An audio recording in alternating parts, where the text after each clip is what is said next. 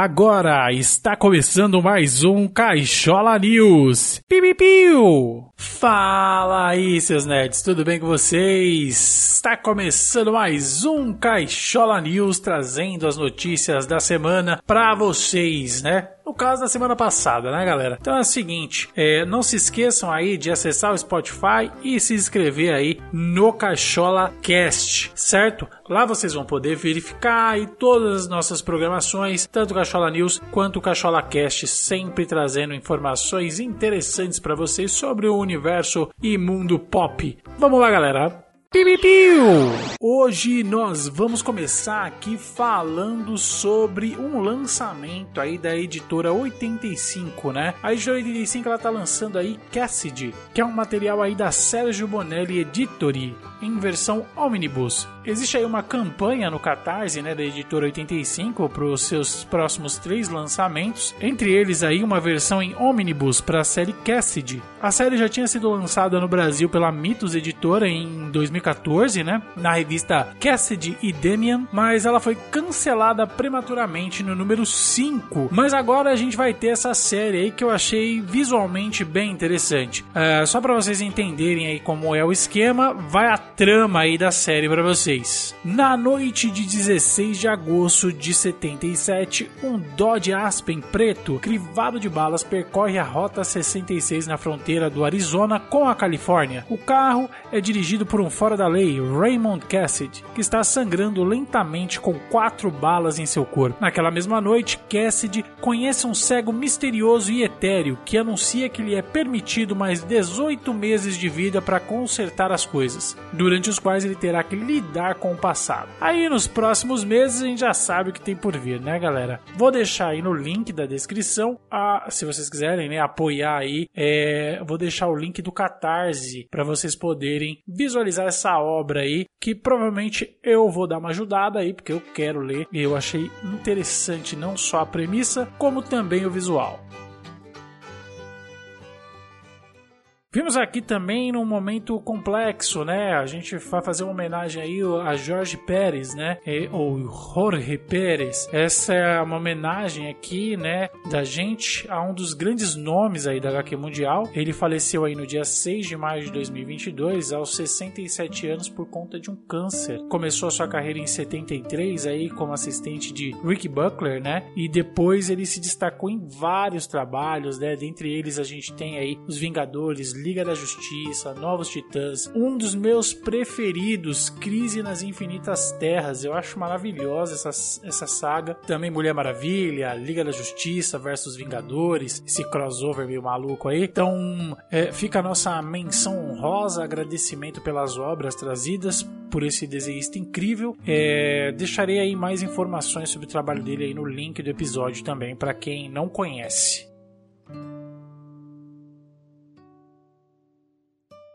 Seguindo aqui, vamos para mais um quadrinho, né? A gente tem a, a capa do Franjinha Contato de Vitor Cafadi. É, foi divulgado aí é, a capa de Franjinha, né? Logo, logo vai estar disponível aí pela Panini Comics, né? Nas versões capa dura e capa comum. Se eu não me engano, acho que vai variar aí capa dura e capa comum entre 60 e 30, 40 reais, mais ou menos. Com o roteiro e a arte do Vitor Cafadi, né? É, ele tá aí na 33 a Graphic MSP. O selo vai trazer aí uma releitura de alguns personagens do Maurício de Souza, feita aí por autores nacionais. A previsão do lançamento é agora, no final do mês de junho e julho, né? Início ali do mês de julho. Praticamente a gente vai ter ali na trama o franjinha, ele vai crescendo, vai questionando ali algumas coisas relacionadas à ciência e, né, essa paixão que ele tem aí pelo desconhecido, mas quando ele pensa aí se é hora de deixar essas coisas para atrás ele recebe aí um misterioso pedido de ajuda no velho rádio amador do seu avô. Interessante, eu gostei da premissa, né? Eu nunca imaginei que dentro aí das histórias do, do universo da Turma da Mônica a gente conseguiria uma história um pouquinho mais densa, né? E ainda relacionada com um pouco de, como eu posso dizer, ficção científica, né? Interessante, né, galera? Piu, piu, piu. Adentrando agora aí algumas coisas relacionadas ao mundo do mangá, é, comecei aí a ver Bubble na Netflix, né? Um filme do da Wit Studio. E daí para fazer uma pesquisa marota não faltou muito, né, gente? Então, na pesquisa eu descobri que o, mangá, né, ele vai ter aí o seu último capítulo lançado logo em breve aí no dia 23 do 5. É, curti bastante essa ideia, né? O autor, o Hiji Hara, é, lançou aí o mangá na Shonen Jump Plus da Shueisha, né, no dia 22 de abril, e a Shueisha publicou o primeiro volume do mangá no dia 2 de maio. O filme estreou aí no dia 28 de abril nos cinemas japoneses e no dia 13 de maio na Netflix, se eu não me engano. Basicamente, a sinopse ela traz aí uma história ambientada em Tóquio, é, depois que bolhas que desafiam a lei da gravidade caíram sobre o mundo, a cidade ficou isolada do resto do planeta e se transformou aí num parque de diversões para um grupo de jovens que, que acabaram perdendo suas famílias. Nessa nova realidade, eles travam aí algumas batalhas de parkour, né, saltando aí entre os prédios. Um dia, né, um rapaz chamado Hibiki, conhecido por seu estilo perigoso, né, de fazer esse esse rolezinho, né, ele acaba se descuidando e cai no mar. É afetado aí pela nova gravidade. É bem esquisita, né, o plot, mas eu achei interessante, por isso que é bem, bem interessante de vocês verem. Vejam aí o filme na Netflix para vocês terem uma ideia de como é que funciona. Ele acaba sendo resgatado aí por uma menina chamada Uta e que tem alguns poderes, né? É, a dupla então é, acaba escutando um som único que só eles conseguem ouvir. E aí a trama vai se desenrolando, né, galera? Deem uma olhadinha aí que vai ser bem interessante. Outra coisa que eu fiquei extremamente surpreso surpreendido é que Chainsaw Man, Crunchyroll anunciou, né, que adquiriu aí os direitos de streaming da série e a gente vai ter aí logo logo no catálogo da Crunchyroll, se eu não me engano, acho que nesse ano ainda, talvez, né?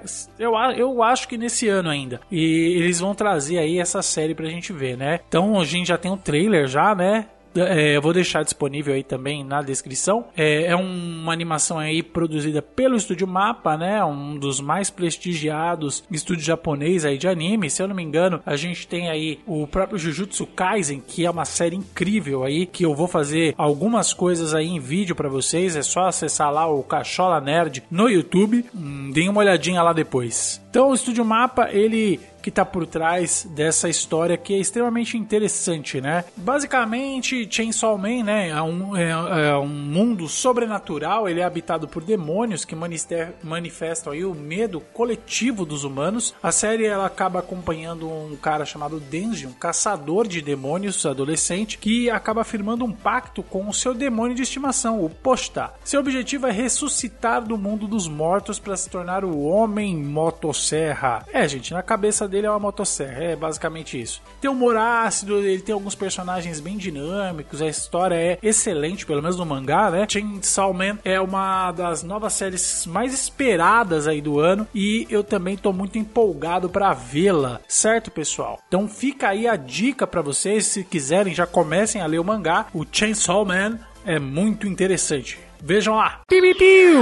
Mais um mangazinho maroto aqui, né? Watashi no Yuri wa Oshigoto Desu ganha anime. Ele, a produtora Infinity, né, anunciou nesse sábado que o mangá vai acabar recebendo uma adaptação em anime. A obra ela é escrita por Miman, é, foi publicada aí no Japão em 2016 na Comic Yuri Hime Ishi Jinsha em 2018. Ele foi licenciado aí nos Estados Unidos pela editora Kodansha Comics. É, a adaptação da TV, ela já era um rumor aí desde o mês passado, né? Quando teve aí um vazamento aí na China, é, falando sobre o anime, né? O fato instigou também aí o vazamento sobre um possível site da produção, né? É, só para vocês terem uma ideia, né?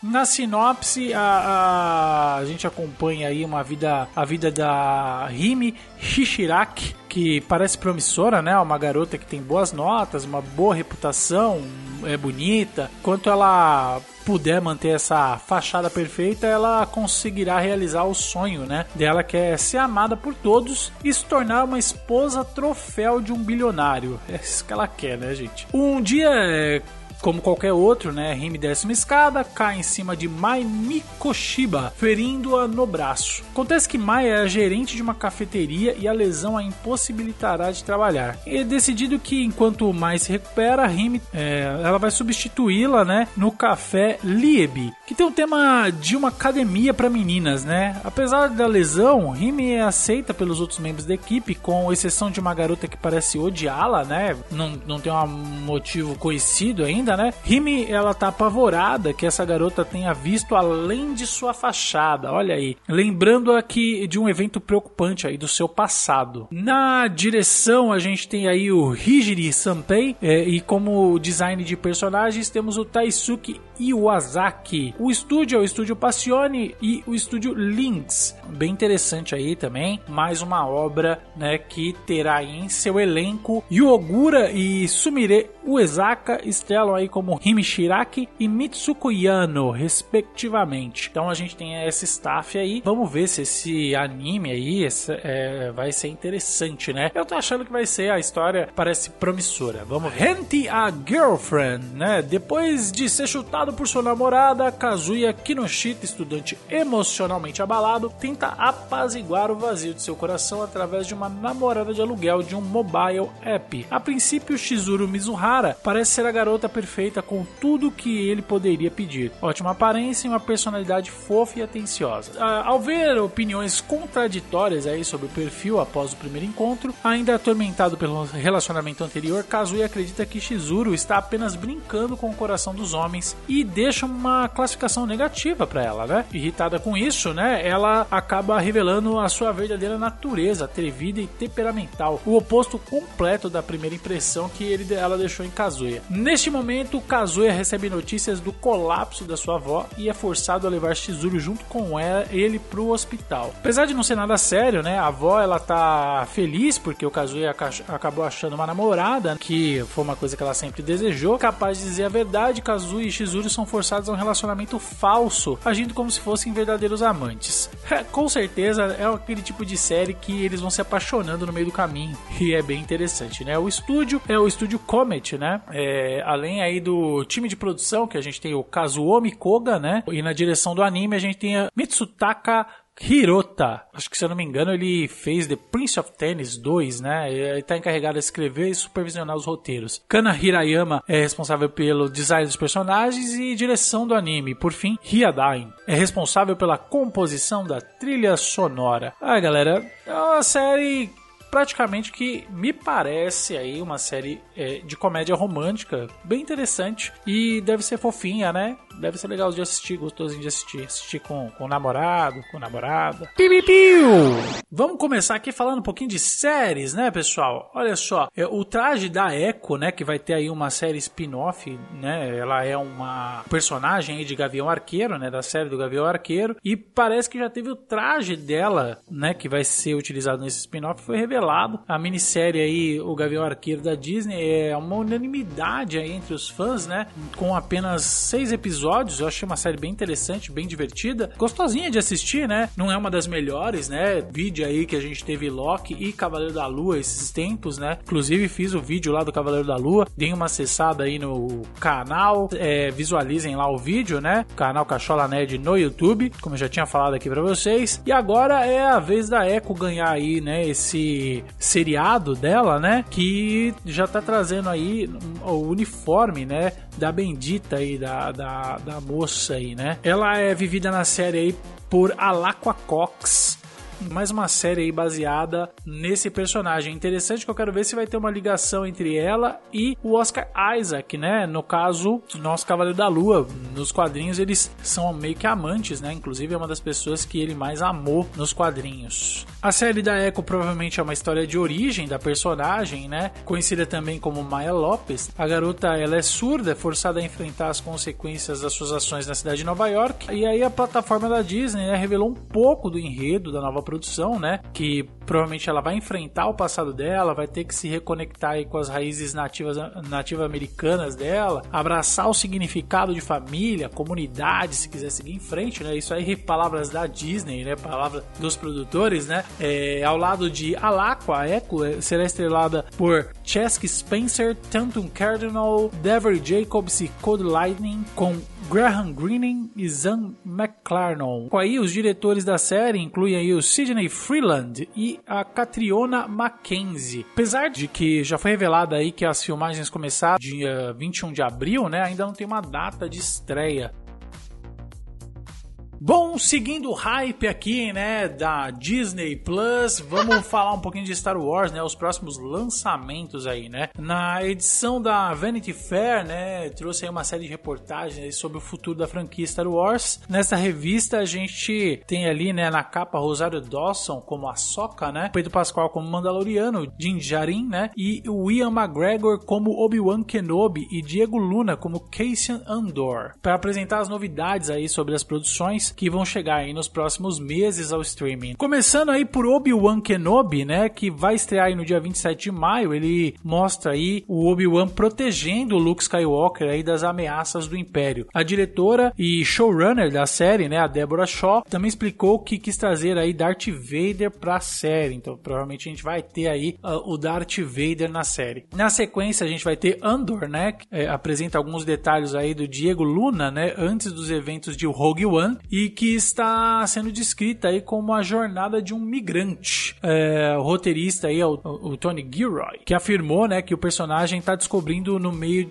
está é, se descobrindo aí no meio de tantos eventos. A primeira temporada sobre isso, como ele é realmente avesso à revolução, cínico, perdido e meio bagunçado. A série será lançada aí é, numa janela entre julho e agosto desse ano. Depois a Disney vai fazer, vai trazer, claro, né, a terceira temporada de Mandalorian, né, vamos ver o que eles vão fazer agora, né? É, porque eles deram uma nerfada forte aí nele no Boba Fett e agora a gente tem que ter o mando mandando ver de novo, né? É, logo depois, é, se eu não me engano, vai estrear aí no final de 2022 Mandalorian e no início de 2023 a gente tem a Soca, né? Interpretada aí pela Rosário Dawson, que eu também estou extremamente afim de ver. Para finalizar, a gente tem The Acolyte, né? Uma série que vai demorar um pouco para estrear, né? Mas provavelmente vai ser aí, é, vai acontecer aí no final de 2023 e o início de 2024. Ela é ambientada aí 100 anos antes da ameaça fantasma, durante a Alta República, e eu quero muito ver isso.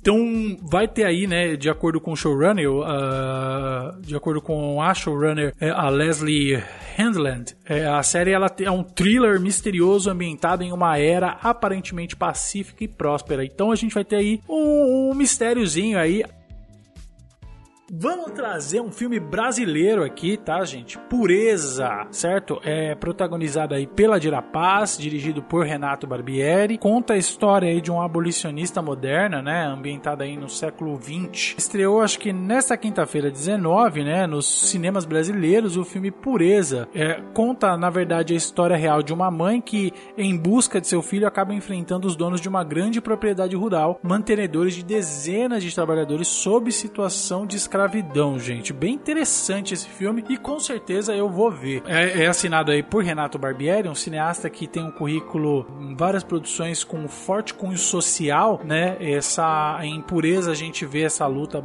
abolicionista que infelizmente ainda se faz necessária. Nascida aí no Maranhão, Pureza Lopes Loyola, a protagonista do longa, né, batalha aí por três anos para reencontrar seu filho, tornando-se um símbolo moderno de combate ao trabalho escravo. Gente, um filme muito interessante. Acho que vale a pena a gente perder um tempinho aí nos cinemas e apostar no cinema nacional nesse tipo de produto que tem aí um apelo social super interessante e super bem-vindo, apesar de a gente estar tá passando aí por períodos aí de pouco progresso em relação à, à, parte social, né? Principalmente por conta do nosso governo, mas não vou entrar em detalhes. Ver um, um, um filme desses é muito interessante para abrir a nossa cabeça e mostrar que o mundo não é, é, o que acontece aqui em São Paulo ou no Rio de Janeiro ou aqui no Sudeste, né? É, é interessante demais a gente entender a situação no restante do Brasil, principalmente que se, talvez a gente entendesse isso, é, o nosso voto seria melhor utilizado. Piu.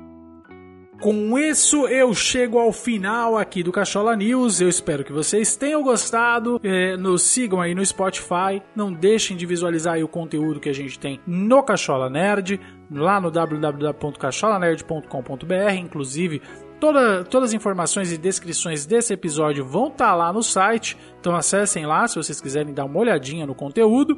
Nosso canal no YouTube, super importante, acessem, se inscrevam, curtam os nossos vídeos e também comentem, tá pessoal? Cachola Nerd lá no YouTube. Também nos sigam aí nas redes sociais, tanto no Twitter quanto no Instagram. Eu vos agradeço a presença aqui hoje e ficamos por aqui. Até a próxima, pessoal!